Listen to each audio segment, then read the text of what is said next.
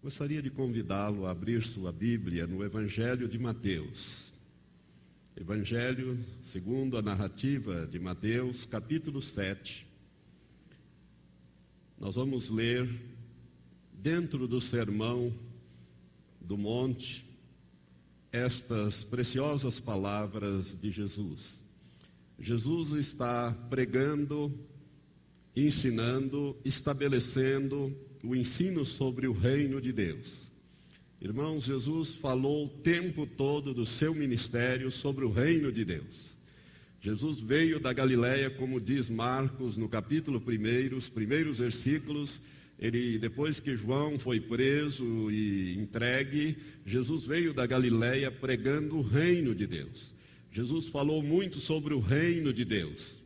E Jesus quando ele ressuscitou, durante aqueles 40 dias que ele passou aqui, aparecendo vez por outras aos discípulos, a Bíblia diz em Atos capítulo 1 que toda vez que ele aparecia, ele falava sobre o reino de Deus. O reino de Deus é o centro da mensagem de nosso Senhor e Salvador Jesus Cristo. E nós vamos ler, ele está falando sobre o reino, no capítulo 7, versículos 13 e 14, sobre as duas portas e os dois caminhos para este reino. Jesus disse assim: Entrai pela porta estreita, porque larga é a porta e espaçoso o caminho que conduz à perdição, e muitos são os que entram por ela.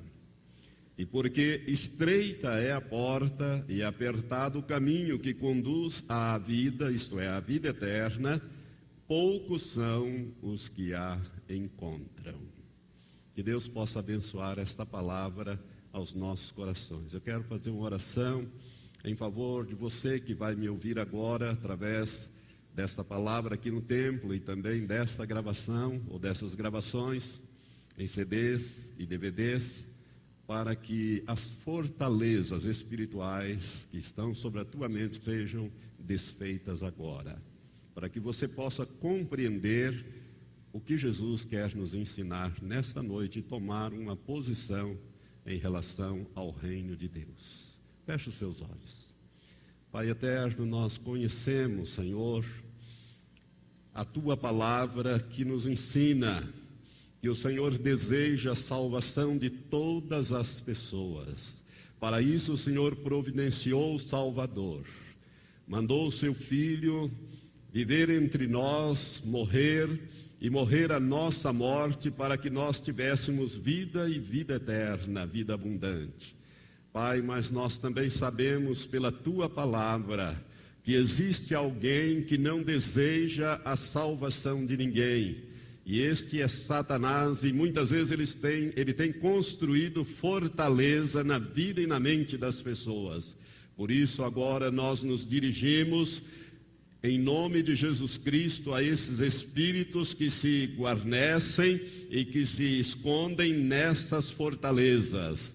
Em nome de Jesus Cristo, nós estamos agora derrubando por terra todas as fortalezas estabelecidas nas vidas e nas mentes das pessoas que me ouvem agora, em nome de Jesus Cristo, porque Jesus veio para desfazer as obras do diabo e nós estamos desfazendo toda cegueira espiritual e toda fortaleza e determinando a queda desses espíritos amarrados, amordaçados, imobilizados e impedidos de agir e reagir agora em nome do Senhor Jesus Cristo.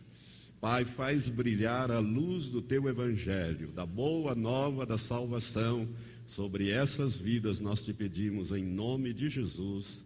Amém. Amém. Graças a Deus. Irmãos, nós temos aqui, o tema de hoje é dois grandes contrastes. Nós temos aqui dois versículos e Jesus ele foi bem bem sintético ao colocar esses dois contrastes. Ele disse: "Entrai pela porta estreita" porque larga é a porta e espaçoso o caminho que conduz à perdição, e muitos são os que entram por esta porta larga e percorre esse caminho espaçoso.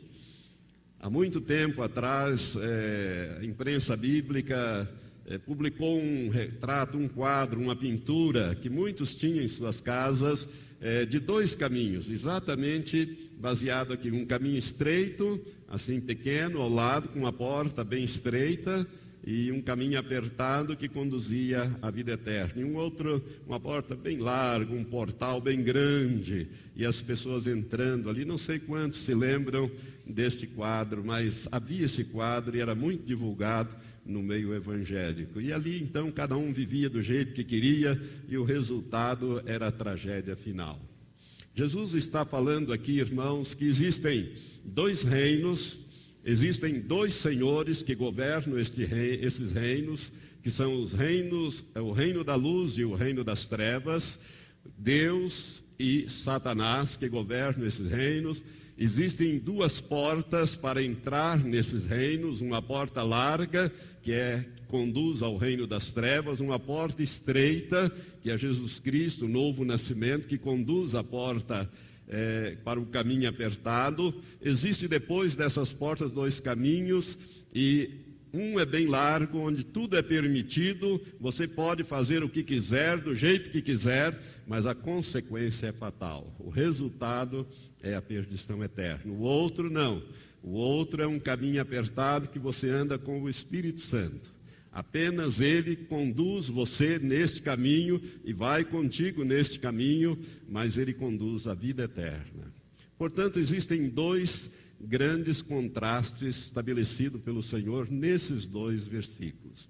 E desses dois contra contrastes, nós queremos meditar acerca das consequências que existe para a pessoa em relação à decisão que ele tem que fazer. Nós estamos aqui, irmãos, nós, seres humanos, o propósito nosso, da nossa vida, se você não sabe qual é o propósito da sua vida, eu vou lhe dizer agora. Todos nós, o propósito para a nossa vida, do plano divino, é que nós tenhamos aqui, durante a nossa peregrinação, de 50, 30, 40, 50, 60, 70, 80, 90, 100 anos. Alguns né, chegam até lá. Mas, via de regra, 60, 70 anos.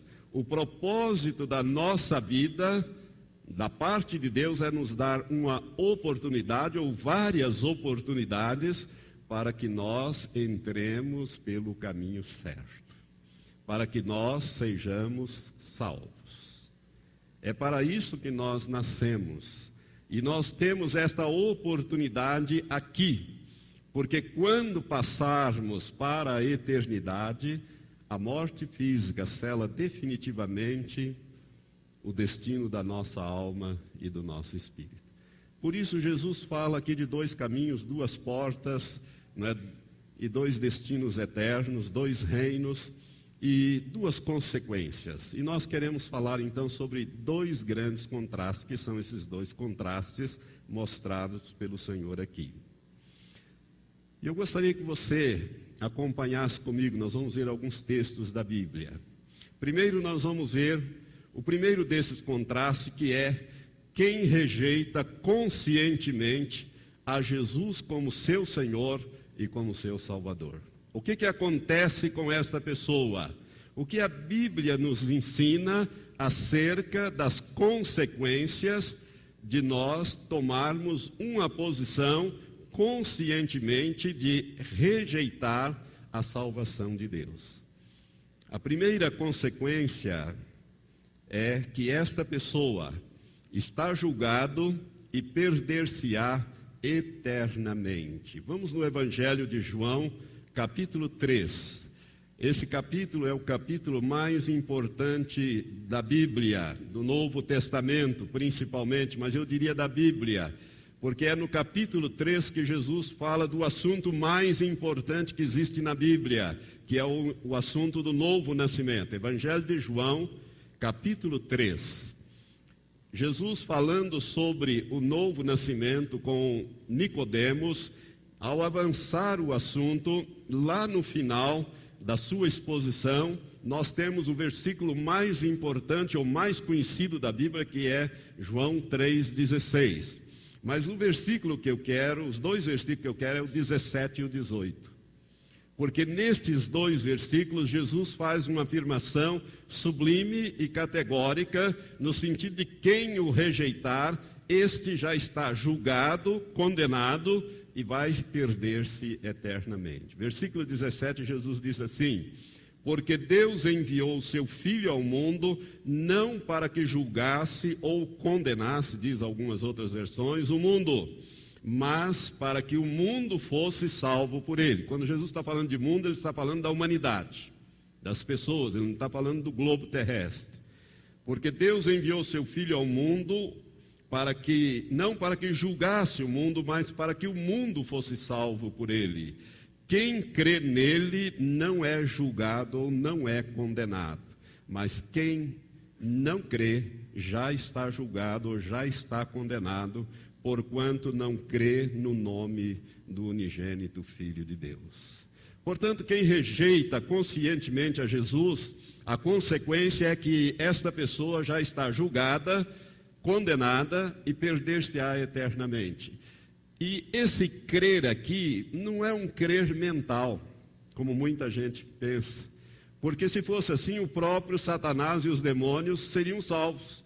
Porque a Bíblia diz que o diabo também crê, ele sabe quem é Deus, ele conhece a Jesus, ele tem plena consciência, não é esse crer mental, mas é um crer de receber aquilo que o Senhor Jesus Cristo fez em teu favor, em meu favor, em nosso favor, para nos dar a vida eterna. Quando a Bíblia diz que ele foi e provou a morte eterna em nosso lugar. A Bíblia é muito clara que quando o homem pecou lá no jardim do Éden, ele morreu espiritualmente. E a palavra morte significa separação. A partir daquele dia, o homem não pôde mais ter comunhão com Deus. Ele se separou totalmente de Deus. Deus não podia mais ter comunhão com o homem por causa do pecado. Antes ele tinha. O livro de Gênesis, os dois primeiros capítulos, nos informa isso. Que todos os dias Deus vinha, na viração do dia, né, quando o dia passa da manhã para a tarde, Deus vinha ter comunhão com os nossos primeiros pais. Mas a partir do pecado, isso acabou, isso cessou. Agora Jesus veio para restaurar esta posição e esta comunhão. Entretanto, se nós recusarmos a salvação de Deus estabelecida em Cristo Jesus, nós vamos continuar julgados e condenados eternamente. É isso que Jesus está falando exatamente aqui. Que Deus enviou o seu único filho, o versículo 16 diz: o seu filho unigênito, o único gerado, para que todo aquele que crê no filho tenha a vida eterna e esse não vai entrar em condenação, mas esse vai passar da morte para a vida eterna. Amados, é interessante, eu estava falando com a Elizabeth, como a Bíblia é tremenda em relação à eleição. Muitos não entendem esse assunto e realmente é um assunto complicado, difícil, a eleição, a predestinação. Mas a Bíblia diz que você que está me ouvindo aqui, você foi eleito por Deus. Deus te elegeu antes da fundação do mundo para que você pudesse ter esta oportunidade que você está tendo agora de conhecer a realidade espiritual. Porque, amados, o que são 70 anos, 80 anos? Não são nada. Deus diz na palavra dele que para ele mil anos é como um dia, e um dia como mil anos. Ou seja, se você considerar um dia, mil anos, 70, 80 anos dão alguns minutos aos olhos de Deus. Agora, o que é a eternidade? Longe de Deus e num lugar de sofrimento. Quando você poderá estar na casa do Pai, no gozo eterno, num lugar que Ele preparou para nós. Por isso é muito importante quando Jesus trata traça esse contraste aqui de quem rejeita Jesus já está condenado. O ser humano ele já nasce condenado. Mas pastor, isso não é injusto? Não, não é. Não é porque nós herdamos, irmãos, esta carga de condenação de nossos primeiros pais. Porque nós nós somos a imagem e a semelhança hoje de Adão. Nós estamos em Adão. A ciência, inclusive, comprova isso. O estudo do genoma humano levou à conclusão, os cientistas concluíram que toda a humanidade descende de um casal. O que a Bíblia já afirma desde há milênios lá no, no livro do Gênesis. Agora eles chegaram em 2003 a esta conclusão. Então, como nossos primeiros pais pecaram, nós trazemos essa carga de derrota, esta natureza decaída, pecaminosa, inclinada para o mal. É por isso que Jesus veio para buscar e salvar aqueles que estavam perdidos, que somos nós. Por isso, se você rejeita conscientemente a Jesus Cristo como Senhor e Salvador, você continuará julgado, condenado e perder-se-á eternamente. A segunda consequência para quem rejeita conscientemente a Jesus, que a Bíblia nos informa, é que você vai continuar morto em seus delitos e em seus pecados. Abra comigo no Novo Testamento, na carta aos Efésios, quando o Espírito Santo levou o apóstolo Paulo a escrever a, a igreja em Éfeso, o apóstolo Paulo ele está falando aqui para aquelas pessoas que nasceram de novo. E porque eles nasceram de novo, o apóstolo, pelo Espírito, diz assim: Ele vos vivificou, estando vós mortos nos vossos delitos e pecados, nos quais outrora andastes, segundo o curso deste mundo, segundo o príncipe das potestades do ar, que é Satanás do espírito que agora opera nos filhos de desobediência, entre os quais todos nós também antes andávamos nos desejos da nossa carne, fazendo a vontade da carne e dos pensamentos. E éramos, por natureza, filhos da ira, como também os demais. Então, a, o que a Bíblia está afirmando aqui é de que quem rejeita conscientemente a Jesus como Senhor da sua vida, essa pessoa está morto em seus delitos e pecados, ou seja, ele está separado de Deus e assim permanecerá se não nascer espiritualmente de novo. E a oportunidade que nós temos de nascer de novo é aqui, é quando nós vamos então compreendendo que somos pecadores e que precisamos do Salvador e da salvação.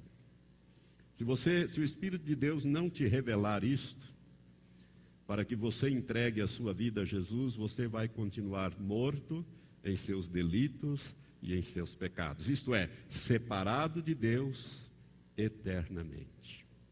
Você está assim hoje e passando para a eternidade assim, você estará eternamente perdido. Por isso é que, na medida em que eu estou falando, o Espírito de Deus está falando também com você. Jesus disse em João capítulo 14 que o Espírito Santo, quando viesse, ele viria, então logo Jesus voltasse aos céus, ele iria convencer o pecador do pecado, da justiça e do juízo, para que esse pecador pudesse ser vivificado. Ou seja, a vida de Deus entrasse nele através da aceitação da obra salvadora realizada por Jesus na cruz. Portanto, quem rejeita conscientemente a Jesus como Senhor, como Senhor da sua vida, está julgado e perder-se-á eternamente e está morto em seus delitos e pecados. A terceira consequência que a Bíblia fala sobre esses dois caminhos e a escolha que fazemos de quem rejeita conscientemente Jesus é que esta pessoa não é filho de Deus. Eu coloquei isso porque tem muita gente que é enganado por espíritos de engano. Você já deve ter ouvido essa palavra em conversas com pessoas. Vê lá, todos nós somos filhos de Deus.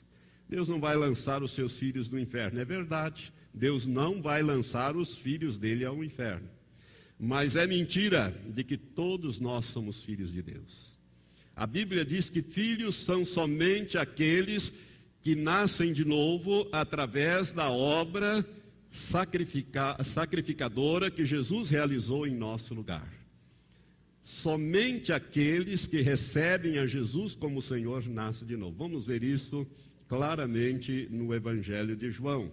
No primeiro capítulo deste Evangelho, hoje estamos usando muito o Evangelho de João, mas são as grandes revelações do Espírito Santo dado ao apóstolo João, ou por intermédio do apóstolo João.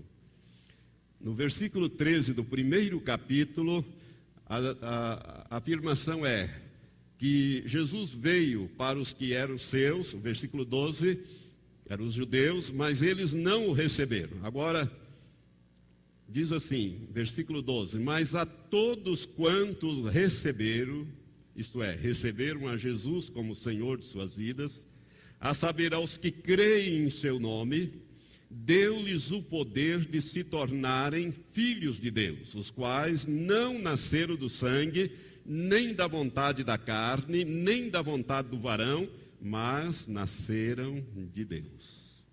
Este é um novo nascimento tem que ser nascido do Espírito, isto é, o Espírito Santo precisa te convencer e levar você a uma aceitação da obra vicária, substituta que Jesus fez em teu lugar, para que você possa nascer de novo. E aí então você deixa de ser apenas criatura, criada à imagem e semelhança de Deus, e torna-se também filho de Deus. Mas somente são filhos aqueles que nascem de novo. Eles não nascem da carne, nem da vontade do varão, mas nascem de Deus, ou seja, do Espírito Santo. O Espírito Santo é que os faz nascer de novo, como diz aqui. Portanto, quem rejeita a Cristo não é filho de Deus. Irmãos, isso é muito sério, porque tem muita gente enganada, achando que o céu está garantido porque né, ele nasceu aqui, ele é um filho de Deus, ele confunde criatura com filho. Criatura, todos nós somos criados à imagem e semelhança de Deus no Espírito, mas filho é somente aquele que recebe pela fé aquilo que Jesus fez em seu lugar. Vamos, João novamente é usado, mas agora lá no finalzinho da Bíblia, na primeira carta, na primeira epístola, perto do Apocalipse, capítulo 3, João novamente, o apóstolo do amor, ele é usado pelo Espírito Santo para nos trazer uma outra revelação sobre a filiação daquele que recebe a Jesus como Senhor. Diz assim o, versículo, o capítulo 3, o versículo 1 em diante. Vede que com grande amor, que, que, vede que grande amor nos tem concedido o Pai, que fôssemos chamados filhos de Deus. E nós o somos. Por isso o mundo não nos conhece, porque não o conheceu a Ele. Amados, agora somos filhos de Deus e ainda não é manifesto o que havemos de ser, mas sabemos que quando ele se manifestar, isto é, quando Jesus se manifestar, seremos semelhantes a ele, porque assim como ele é, o veremos. E todo aquele que nele tem essa esperança, purifica-se a si mesmo, assim como ele é puro. Todo aquele que vive habitualmente no pecado, também vive em rebeldia, pois o pecado é rebeldia. E, to, e bem sabeis que ele se manifestou para tirar os pecados, e nele não há pecado. Todo que permanece nele não vive pecando, ou não peca, como diz outras versões. Todo que vive pecando não o viu nem o conhece. Filhinhos, ninguém vos engane. Quem pratica justiça é justo, assim como ele é justo.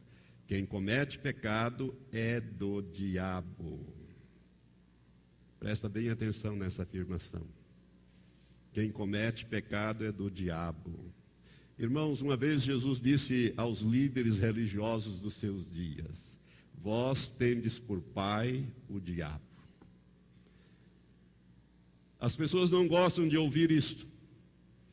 Mas a verdade que a Bíblia revela é: ou você é filho de Deus ou você é filho do diabo. Não há meio termo. Sabe, irmãos, nós estamos vivendo os últimos dias que antecedem a volta de Jesus. O Espírito Santo tem me dito que precisamos pregar a palavra com muita clareza e objetividade para as pessoas serem salvas. Saiba que se você não nasceu de novo, você está no reino das trevas. Satanás é o teu senhor.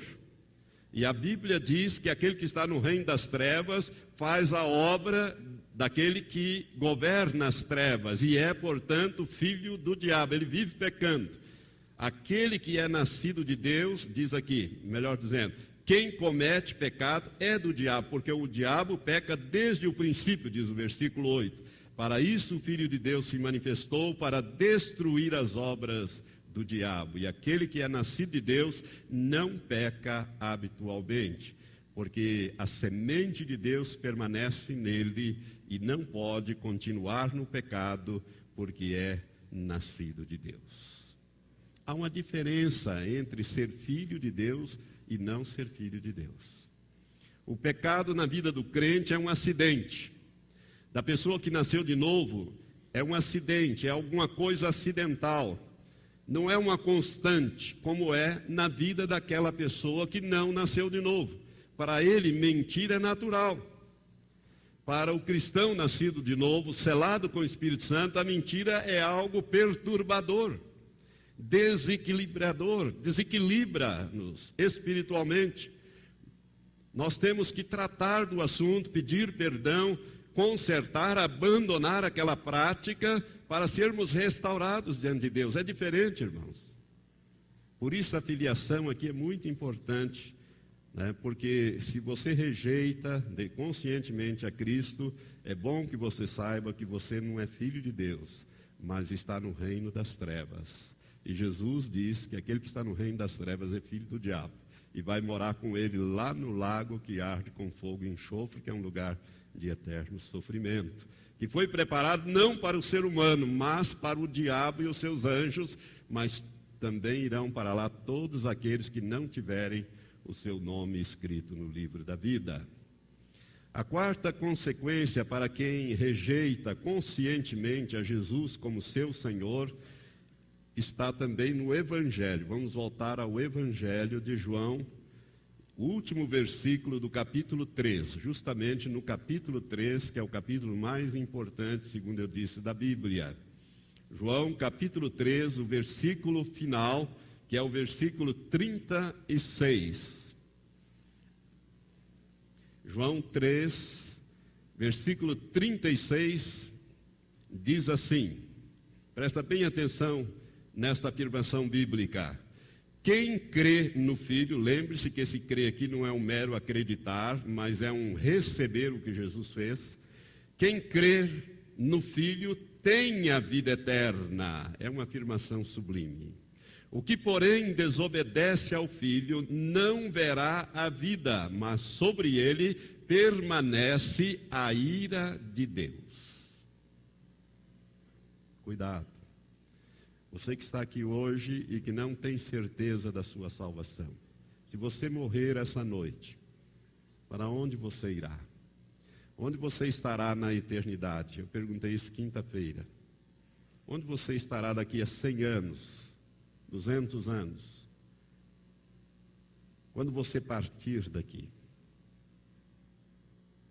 A tua oportunidade, a minha, é aqui. Graças a Deus eu peguei a minha quando eu tinha 12 anos. E nunca desisti desse caminho. É apertado? É.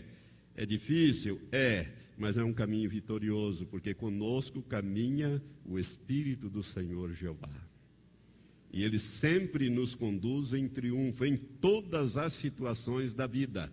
É diferente daquele que vai pelo caminho largo achando que ele está né, fazendo gozando a vida, aproveitando tudo, mas na verdade ele é escravo do pecado, escravo do diabo e é derrotado o tempo todo. É uma pessoa infeliz às 24 horas do dia. Enquanto que aquele que caminha com o Espírito Santo é uma pessoa que tem paz interior, gozo e alegria no seu coração. Ainda que as situações possam estar difíceis, ele sabe quem está com ele e quem caminha com ele esta caminhada de vitória, o Espírito Santo. Por isso, irmãos, é muito importante que você entenda esses dois grandes contrastes. Sobre ele permanece a ira de Deus. Se você não nasceu de novo, saiba que a ira de Deus está sobre você. Ou seja, esta ira aqui, irmãos, representa uma sentença divina de morte eterna, de separação de Deus eternamente. E a consequência dessa sentença divina é que quando você passar para a eternidade, ela será executada. Ela será executada eternamente. E isto é muito claro no quinto ponto, quinto e último ponto dessa primeira parte. Quem rejeita conscientemente a Jesus está no Apocalipse capítulo 20. Será lançado no lago de fogo e enxofre. É uma coisa terrível essa descrição. Este lugar, a Bíblia diz que ele foi preparado por Deus para Satanás e todos os anjos caídos. Não tem ninguém nesse lago que arde com fogo e enxofre ainda. As pessoas, quando morrem hoje e morrem perdidas, sem Cristo, sem nascer de novo, elas vão para o inferno. Mas o capítulo 20 de Apocalipse diz que quando Deus julgar no juízo do grande trono branco, o inferno vai ter que dar conta dos mortos que neles há para que sejam julgados, e o próprio inferno, que é um lugar, será lançado no lago que arde com fogo e enxofre. E as pessoas, conforme o versículo que eu vou ler agora, diz assim, versículo 13, Apocalipse 13 a 15 diz assim: O mar entregou os mortos que nele havia, que está falando do julgamento final. E a morte e o inferno entregaram os mortos que neles haviam e foram julgados cada um segundo as suas obras, e a morte e o inferno foram lançados no lago de fogo. Esta é a segunda morte, o lago de fogo. Agora preste atenção no versículo 15. E todo aquele que não foi achado inscrito no livro da vida foi lançado no lago de fogo. Aqui está a ira de Deus sendo executada eternamente. Por isso, a oportunidade de você ter o seu nome escrito no livro da vida está batendo a tua porta, a porta do teu coração nesta noite. Por isso, meu amado, aproveite a oportunidade. Eu disse que são dois grandes contrastes que Jesus traça naqueles dois versículos de Mateus 7, versículos 13 e 14. O outro contraste é de quem aceita Jesus como Senhor e Salvador.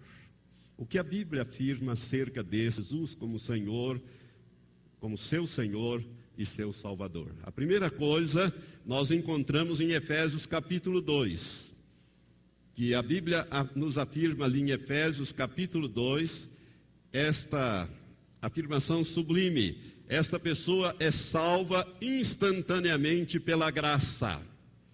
Isso não é um processo, ela é salva instantaneamente pela graça.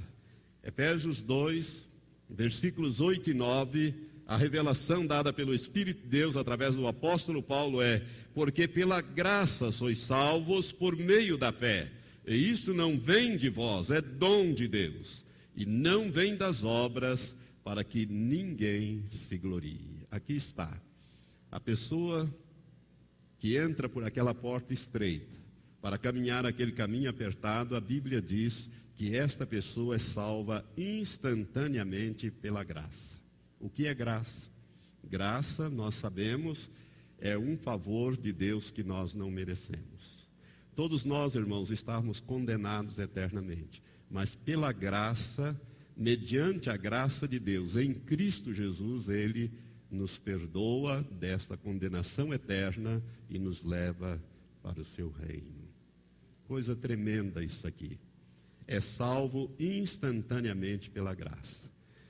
O outro contraste em relação a quem conscientemente rejeita e a quem conscientemente aceita Jesus como Senhor e Salvador é que esta pessoa tem vitória sobre as tentações e sobre os pecados.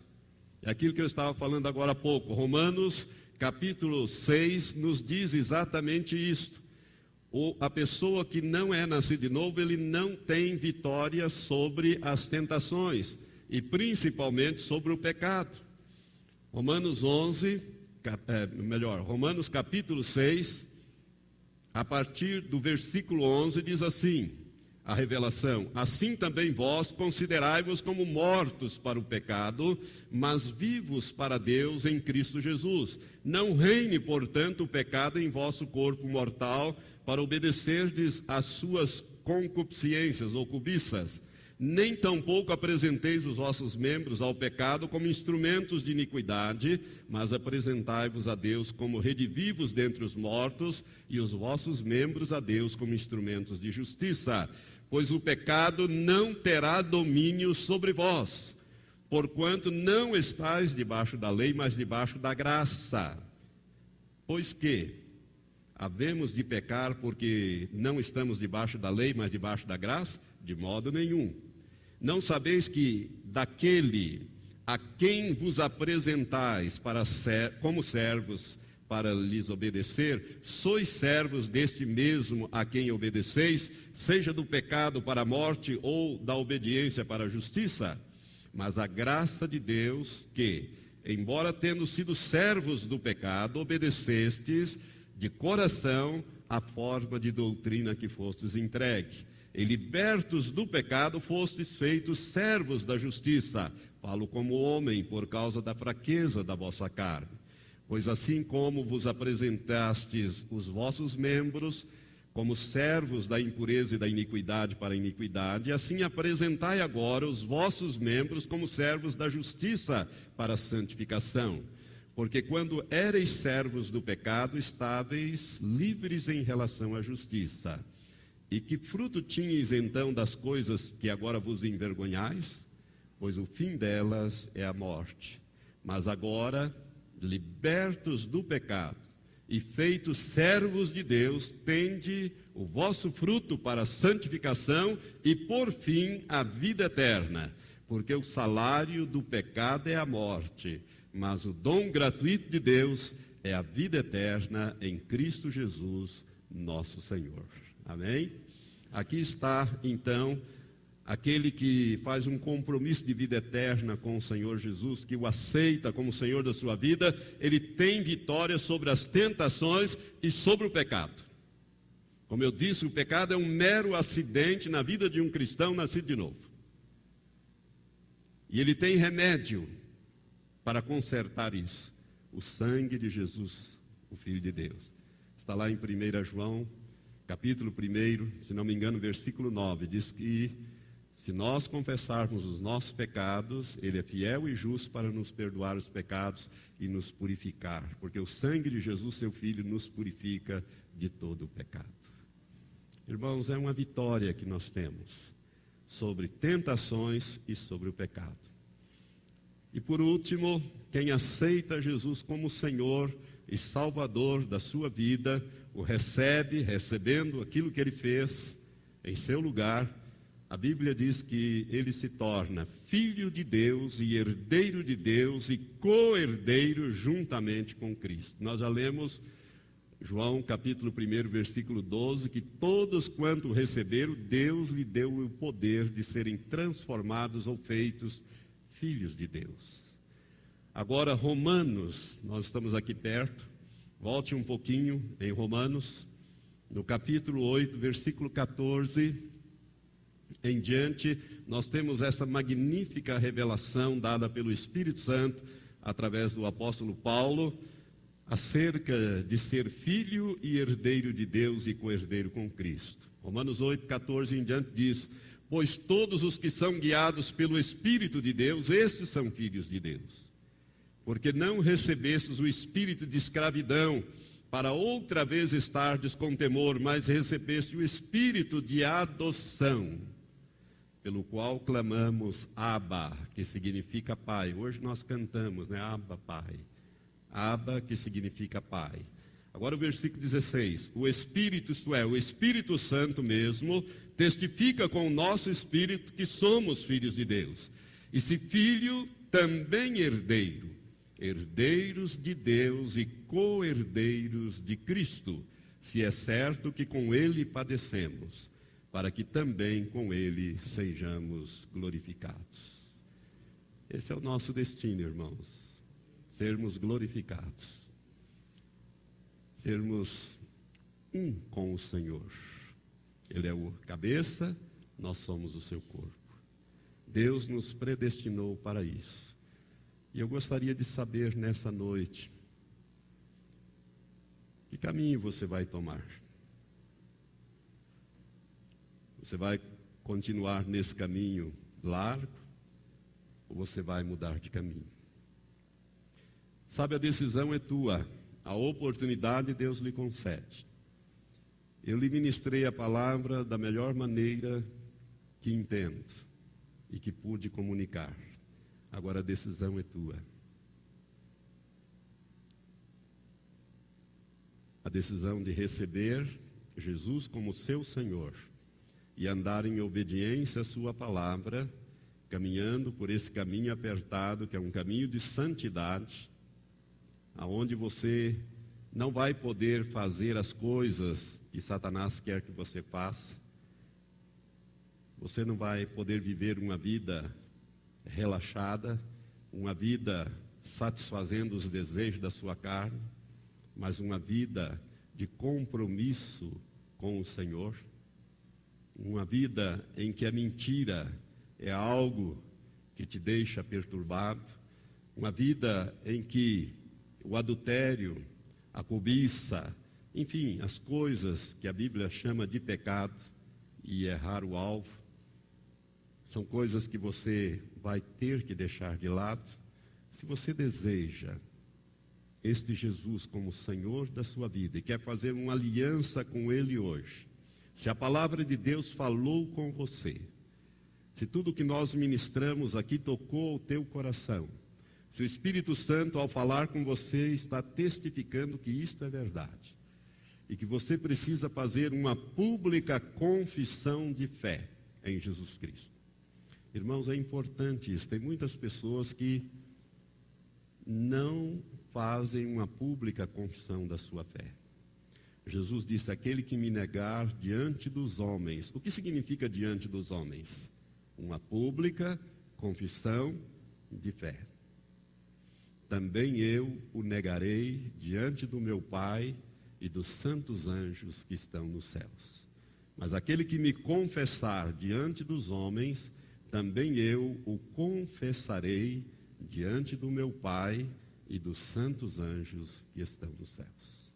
Por isso é necessário que a tua decisão seja uma decisão de confissão, de entrega, publicamente, para que o Senhor possa entrar na sua vida e te selar com o Espírito Santo, que é a garantia que você chegará lá ao final dessa jornada. Amém? Feche os seus olhos agora, quero fazer um apelo. Não sei se você que me ouviu nessa noite, seja aqui ou através dessa gravação, já tomou essa decisão. Se você já tomou, já entregou, já fez uma pública confissão, não é necessário se manifestar agora. Mas se você ainda não fez isto, o Senhor está falando contigo esta noite. Esta é a tua oportunidade de você fazer uma entrega completa da sua vida ao Senhor. Entre nós, quem dá este passo agora, levante a sua mão bem alta onde você está. Eu quero orar com você. Quem levanta a sua mão agora, com este gesto, dizendo: Senhor, eu te recebo. Aqui temos uma vida, há mais alguém? Há mais alguém? Levante a sua mão agora. Tem mais outra vida ali. Há mais alguém? Outra lá. Glória a Deus. Há mais alguém que toma esse passo. A decisão é sua, meu amado. Você é que toma essa decisão. Alguém mais dá esse passo de entrega da sua vida a Jesus? Quer selar hoje uma aliança de vida eterna com Ele? Pode baixar as mãos, esses que já levantaram. Há mais alguém que toma essa decisão? O Senhor está aqui, o Espírito Santo está convencendo do pecado, da justiça e do juízo. Eu vejo muitas pessoas aqui, muitas não, corrijo, algumas pessoas que conhecem tudo isso, mas ainda não fizeram uma pública confissão de sua fé, entregando a sua vida a Jesus. E eu quero fazer um apelo a esses que conhecem o Evangelho. Amado, não basta ser amigo do Evangelho. Jesus não mandou, não nos mandou fazer amigos. Ele disse fazer discípulos, seguidores. Você precisa tomar essa decisão publicamente. Alguém aqui entre nós que está desviado do caminho, do, dos caminhos do Senhor, que um dia já fez essa decisão, mas desviou-se e anda por caminhos errados hoje, quer fazer uma reconciliação com Deus, com a igreja, voltar aos caminhos do Senhor para levar uma vida de obediência ao Senhor e à Sua palavra, levante a sua mão também, eu quero orar com você aqui na frente. Alguém que está desviado e deseja reconciliar-se nesta noite, levante bem alto a sua mão. Gostaria de orar por você também aqui na frente. Não há? Eu quero então convidar você que levantou a sua mão a sair do seu lugar agora e vir até aqui à frente. Eu quero orar com você a oração de entrega. Não tenha vergonha. Lembre-se que se você se envergonhar do Senhor, Ele vai te envergonhar você também. Levante-se do lugar onde você está, venha aqui à frente agora. Eu quero te ajudar numa oração de entrega. Pode vir. Pode vir aqui, chega mais perto, por favor. São vidas preciosas. Saiba que, aos olhos de Deus, a tua vida vale mais do que o mundo inteiro. Você é mais precioso para Deus do que o mundo inteiro. Jesus fala em Lucas 15 que há uma grande festa no céu quando alguém entrega a sua vida a Ele. Os anjos rejubilam, o céu todo se alegra, o coração de Deus se alegra, há uma festa no céu. Há mais alguém que levantou, não levantou, mas quer tomar essa decisão? Vem aqui à frente, nós queremos orar nesse instante. Quero pedir a todos os irmãos que se coloquem em pé. Olha aqui para mim, vocês que estão aqui à frente. Coloca a mão direita no seu coração agora e repita com voz firme, depois de mim, vocês é que estarão orando. Eu apenas estarei guiando-os nesta oração de entrega, de confissão. Então feche os seus olhos agora e depois de mim diga assim: Senhor Deus e Pai. Abra sua boca e diga: Senhor Deus e Pai. Em nome de Jesus, eu venho a ti agora. Faça essa oração porque ela é importante. Diga assim: Senhor Deus e Pai, em nome de Jesus, eu venho a ti agora para entregar-te a minha vida. Eu compreendi nesta noite que sou pecador e que estou perdido sem Jesus. Quero fazer uma aliança contigo, entregando-te a minha vida. A tua palavra diz que se com a minha boca eu confessar Jesus Cristo como meu Senhor, e se em meu coração eu crer que tu, ó Deus, o ressuscitaste do, dos mortos, eu sou salvo. Por isso, agora, com a minha boca, eu confesso e creio que tu, ó Deus, ressuscitastes a Jesus para eu ser salvo nesta noite. E a partir de hoje, eu confesso que Jesus Cristo é o meu único Senhor e o meu Salvador pessoal. Eu entrego a Ele, a partir de agora, a direção da minha vida. Sela-me, ó Deus, com o teu Santo Espírito